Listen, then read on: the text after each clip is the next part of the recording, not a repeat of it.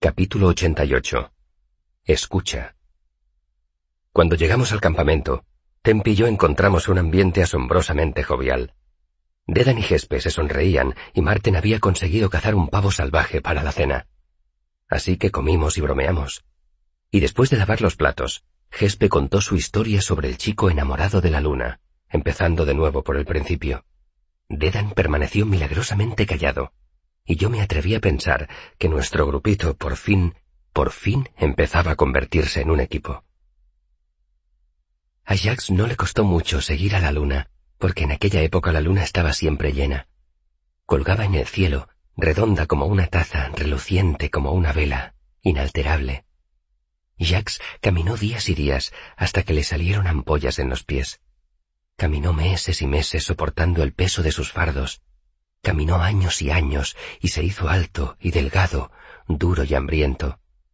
Cuando necesitaba comida, la cambiaba por algún artículo que encontraba en los fardos del calderero.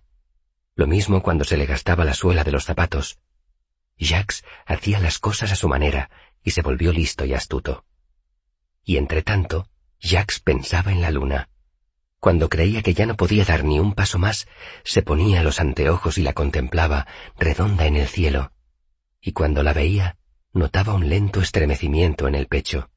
Y con el tiempo empezó a pensar que estaba enamorado. Llegó el día en que el camino que seguía Jacques atravesó Tinué, como hacen todos los caminos. Siguió recorriendo el gran camino de piedra hacia el este, hacia las montañas.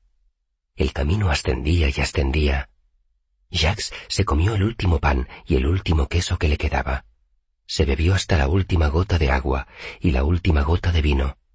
Caminó varios días sin comer ni beber, y la luna seguía creciendo en el cielo nocturno. Cuando empezaban a fallarle las fuerzas, Jacques remontó una cuesta y vio a un anciano sentado junto a la entrada de una cueva. Tenía una larga barba gris y llevaba una larga túnica gris. No tenía pelo en la cabeza ni calzado en los pies. Tenía los ojos abiertos y la boca cerrada. Al ver a Jax, el rostro del anciano se iluminó. Se levantó y sonrió. Hola, hola. Lo saludó con su clara y hermosa voz. Te encuentras muy lejos de todo. ¿Cómo está el camino de Tinué? Largo, contestó Jax, y duro y cansado. El anciano invitó a Jax a que se sentara. Le llevó agua, leche de cabra y fruta. Jacques comió con avidez y luego ofreció al hombre a cambio un par de zapatos que llevaba en un fardo. No hace falta, no hace falta, dijo el anciano alegremente, agitando los dedos de los pies. Pero de todas formas, gracias por ofrecérmelos. Como quieras, dijo Jacques, encogiéndose de hombros. Pero, ¿qué haces aquí tan lejos de todo? Encontré esta cueva mientras perseguía el viento, contestó el anciano. Decidí quedarme porque este lugar es perfecto para lo que yo hago. ¿Y qué haces? preguntó Jacques. Soy el que escucha, respondió el anciano. Escucho lo que las cosas tengan que decir. Ah, dijo Jacques con cautela. ¿Y este es un buen sitio para hacer eso? Sí, muy bueno, excelente, confirmó el anciano. Para aprender a escuchar como es debido, tienes que alejarte mucho de la gente. Sonrió. ¿Qué te trae a mi pequeño rincón del cielo? Busco a la luna. Eso es muy fácil, dijo el anciano apuntando al cielo. La vemos casi todas las noches si el tiempo lo permite. No, yo quiero atraparla. Si pudiera estar con ella, creo que sería feliz. El anciano lo miró con seriedad. ¿Quieres atraparla? ¿Cuánto tiempo llevas persiguiéndola? He perdido la cuenta de los años y los kilómetros. El anciano cerró los ojos un momento y asintió con la cabeza. Sí, puedo oírlo en tu voz. Lo tuyo no es ningún capricho pasajero. Se inclinó y acercó una oreja al pecho de Jacques. Cerró los ojos otro largo rato y se quedó muy quieto. Oh, dijo en voz baja, qué triste. Tu corazón está roto y nunca has tenido oportunidad de utilizarlo. Jax cambió de postura un tanto turbado. ¿Cómo te llamas? preguntó Jax. Si no te molesta que te lo pregunte. No, no me molesta que me lo preguntes, repuso el anciano.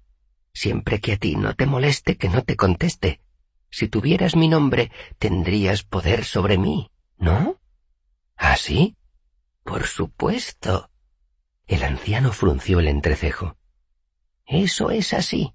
Aunque no parece que sepas escuchar, es mejor tener cuidado. Si consiguieras atrapar, aunque solo fuera un trocito de mi nombre, tendrías algún poder sobre mí. Jacques se preguntó si aquel hombre podría ayudarlo. Aunque no parecía muy corriente, Jacques sabía que la suya tampoco era una misión corriente. Si hubiera estado intentando atrapar una vaca, le habría pedido ayuda a un granjero, pero para atrapar a la luna, quizá necesitara la ayuda de un anciano extraño. Has dicho que tú perseguías el viento, dijo Jacques. ¿Llegaste a atraparlo? En algunos aspectos sí, respondió el anciano, y en otros no.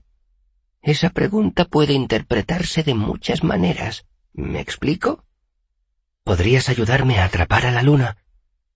Quizá pueda darte algún consejo, dijo el anciano de mala gana. Pero primero deberías reflexionar sobre esto, chico. Cuando quieres algo, tienes que asegurarte de que eso te quiere a ti, porque si no, pasarás muchos apuros persiguiéndolo. Gespe no miró a Dedan cuando dijo eso. Miró a todos menos a Dedan, y por eso no vio la impotencia y aflicción reflejadas en su rostro. ¿Cómo puedo saber si me quiere? Preguntó Jax. Podrías escucharla, dijo el anciano casi con timidez. A veces eso hace maravillas. Yo podría enseñarte a escuchar. ¿Cuánto tardarías? Un par de años, respondió el anciano. Más o menos. Depende de si tienes don para ello. Escuchar como es debido no es fácil. Pero cuando le coges el truco, conocerás a la luna casi tan bien como te conoces a ti mismo. Jacques negó con la cabeza. Es demasiado tiempo. Si consigo atraparla, podré hablar con ella. Podré hacer. Bueno, eso es parte del problema, le interrumpió el anciano. En realidad no quieres atraparla. En realidad no. ¿Piensas seguirla por el cielo? Claro que no. Lo que quieres es conocerla. Eso significa que necesitas que la luna venga a ti. ¿Cómo puedo conseguir eso? Bueno, esa es la cuestión, ¿verdad? dijo el anciano sonriendo. ¿Qué tienes tú que a la luna pueda interesarle? ¿Qué puedes ofrecerle a la luna? Solo puedo ofrecerle lo que llevo en estos fardos. No me refería a eso, masculló el anciano. Pero si quieres, podemos echar un vistazo a lo que tienes. El ermitaño revisó el primer fardo y encontró muchas cosas de utilidad. El segundo fardo contenía objetos más caros y más raros, pero no más útiles. Entonces el anciano vio el tercer fardo. ¿Y qué llevas allí? Ese nunca he podido abrirlo, dijo Jax. El nudo se me resiste. El ermitaño cerró los ojos un momento y escuchó. Entonces abrió los ojos, miró a Jax y frunció el entrecejo. El nudo dice que intentaste romperlo, que lo forzaste con un cuchillo, que lo mordiste con los dientes. Es verdad, admitió Jack sorprendido. Ya te lo he dicho, intenté abrirlo por todos los medios. No por todos, dijo el ermitaño con retintín. Levantó el fardo hasta que el nudo del cordón le quedó a la altura de los ojos. Lo siento muchísimo, pero ¿te importaría abrirte? Hizo una pausa. Sí, te pido perdón. No volverá a hacerlo. El nudo se deslió. El ermitaño miró en el interior del fardo, abrió mucho los ojos y dejó escapar un débil silbido. Pero cuando el anciano desplegó el fardo en el suelo, Jacques dejó caer los hombros. Esperaba encontrar dinero, piedras preciosas, algún tesoro que pudiera regalar a la luna. Pero lo único que contenía aquel fardo era un trozo de madera retorcido, una flauta de piedra y una cajita de hierro. La flauta fue lo único que le llamó la atención a Jax. Estaba hecha de una piedra de color verde claro. Cuando era pequeño tenía una flauta, dijo Jax, pero se rompió. Nunca pude arreglarla. Todo esto es admirable, comentó el ermitaño. La flauta es bonita, dijo Jax encogiendo los hombros. Pero, ¿para qué sirven un trozo de madera y una caja demasiado pequeña para guardar nada? ¿No los oyes? preguntó el ermitaño meneando la cabeza. La mayoría de las cosas susurran. Estas cosas gritan. Señaló el trozo de madera retorcido. Si no me equivoco, eso es una casa plegable. Y muy bonita, por cierto. ¿Qué es una casa plegable? Puedes doblar un trozo de papel varias veces hasta hacerlo muy pequeño, ¿verdad? El anciano señaló el trozo de madera. Pues una casa plegable es lo mismo, solo que es una casa, por supuesto. Jacques cogió el trozo de madera retorcido e intentó enderezarlo. De pronto tenía en las manos dos trozos de madera que parecían el marco de una puerta. No la despliegues aquí. gritó el anciano. No quiero una casa delante de mi cueva tapándome el sol. Jax intentó juntar de nuevo los dos trozos de madera. ¿Por qué no puedo volver a plegarla? Supongo que porque no sabes, respondió el anciano. Te sugiero que esperes hasta que sepas dónde quieres ponerla y que no la despliegues del todo hasta entonces. Jax dejó la madera con cuidado y cogió la flauta. ¿Esto también es especial? Se la llevó a los labios, sopló y produjo un trino parecido al de un chotacabras. Gespe sonrió socarronamente, se llevó un silbato a los labios y sopló. Tatadí, tatadí. Como todo el mundo sabe, el chotacabras es un ave nocturna y no sale mientras brilla el sol. Sin embargo, una docena de chotacabras descendieron y se posaron alrededor de Jax, mirándolo con curiosidad y parpadeando bajo la intensa luz del sol. Yo creo que es algo más que una flauta normal y corriente, comentó el anciano. ¿Y la caja? Jax estiró un brazo y la cogió. Era oscura y fría, y lo bastante pequeña para guardarla en un puño. El anciano se estremeció y desvió la mirada. Está vacía. ¿Cómo lo sabes si no has mirado dentro?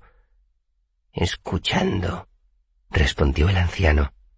Me sorprende que no lo oigas. Es la cosa más vacía que he oído jamás. Tiene eco. Sirve para guardar cosas. Todas las cajas sirven para guardar cosas. Y todas las flautas sirven para tocar música cautivadora. Replicó el anciano. Pero esa flauta es algo más. Con la caja pasa lo mismo. Jacques miró la caja un momento y la dejó con cuidado en el suelo. Entonces empezó a atar el tercer fardo, con los tres tesoros dentro. Me parece que voy a continuar mi camino, dijo Jax. ¿Estás seguro de que no quieres quedarte un mes o dos aquí? Preguntó el anciano. Podrías aprender a escuchar un poco mejor. Escuchar es útil. Ya me has dado algunas cosas en que pensar, repuso Jax. Creo que tienes razón. No debería perseguir a la luna. Debería hacer que la luna venga a mí. Eso no es exactamente lo que yo he dicho, murmuró el anciano, pero lo dijo con resignación. Como era un oyente experto, sabía que no lo estaban escuchando. Jax se marchó a la mañana siguiente, siguiendo a la luna por las montañas. Al final encontró un terreno extenso y llano acurrucado entre las cumbres más altas. Jax sacó el trozo de madera retorcido y trozo a trozo empezó a desplegar la casa. Tenía toda la noche por delante y esperaba tenerla terminada antes de que la luna apareciera en el cielo. Pero la casa era mucho más grande de lo que él había imaginado. No era una casita de campo, sino una mansión. Es más, desplegarla resultó más complicado de lo que Jacques había imaginado. Cuando la luna llegó a lo alto del cielo, todavía le faltaba mucho para terminar. Quizá Jack se diera prisa por eso. Quizá fuera imprudente. O quizá fuera que Jax seguía teniendo mala suerte. El caso es que desplegó una mansión magnífica, inmensa, pero no encajaba bien. Había escaleras que en lugar de subir iban de lado. A algunas habitaciones les faltaban paredes y otras tenían demasiadas. Muchas habitaciones carecían de techo y dejaban ver un cielo extraño, cuajado de estrellas que Jax no reconocía. En aquella casa todo estaba un poco torcido. En una habitación podías mirar por la ventana y ver flores de primavera, mientras que al otro lado del pasillo las ventanas estaban cubiertas de escarcha. Podía ser la hora del desayuno en el salón de baile, mientras que la luz del crepúsculo se filtraba en la habitación de al lado. Como en aquella casa nada era cierto, ni las puertas ni las ventanas cerraban bien. Podían estar cerradas, incluso con llave, pero nunca podías fiarte. Y como era una mansión inmensa, tenía muchas puertas y ventanas, de modo que había muchas formas de entrar y salir. Jax no le dio importancia a nada de todo eso. Subió corriendo a la torre más alta y se llevó la flauta a los labios. Tocó una dulce canción bajo un firmamento despejado. No era un simple trino de pájaro, sino una canción que salía de su corazón roto. Era triste e intensa, revoloteaba como un pájaro con un ala rota. Al oírla, la luna descendió a la torre. Pálida, redonda y hermosa, se plantó frente a Jack en todo su esplendor, y por primera vez en su vida, Jack sintió un atisbo de gozo. Entonces hablaron en lo alto de la torre. Jax le contó su vida, su apuesta con el calderero y su largo y solitario viaje. La luna escuchaba, reía y sonreía, pero al final se quedó mirando el cielo con nostalgia. Jack sabía qué significaba aquello. Quédate conmigo, suplicó. Solo puedo ser feliz si eres mía. Debo irme, replicó ella. El cielo es mi hogar. Yo he construido un hogar para ti, dijo Jax, mostrándole su enorme mansión con un ademán. Aquí hay suficiente cielo para ti, un cielo vacío para ti sola. Debo irme, insistió ella. Ya llevo demasiado tiempo aquí. Jax levantó una mano como si fuera a agarrarla, pero se detuvo. Aquí podemos tener el tiempo que queramos, dijo. En tu dormitorio puede ser invierno o primavera, según lo desees. Debo irme, dijo la luna mirando hacia arriba. Pero volveré. Soy inalterable, y si tocas la flauta para mí, volveré a visitarte. Te he ofrecido tres cosas, dijo él.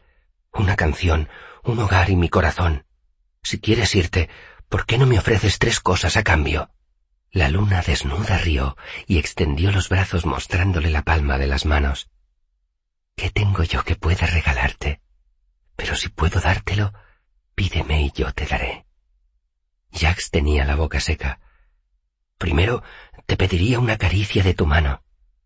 Una mano estrecha la otra, y te concederé lo que me pides. Estiró un brazo y lo acarició con una mano suave y fuerte.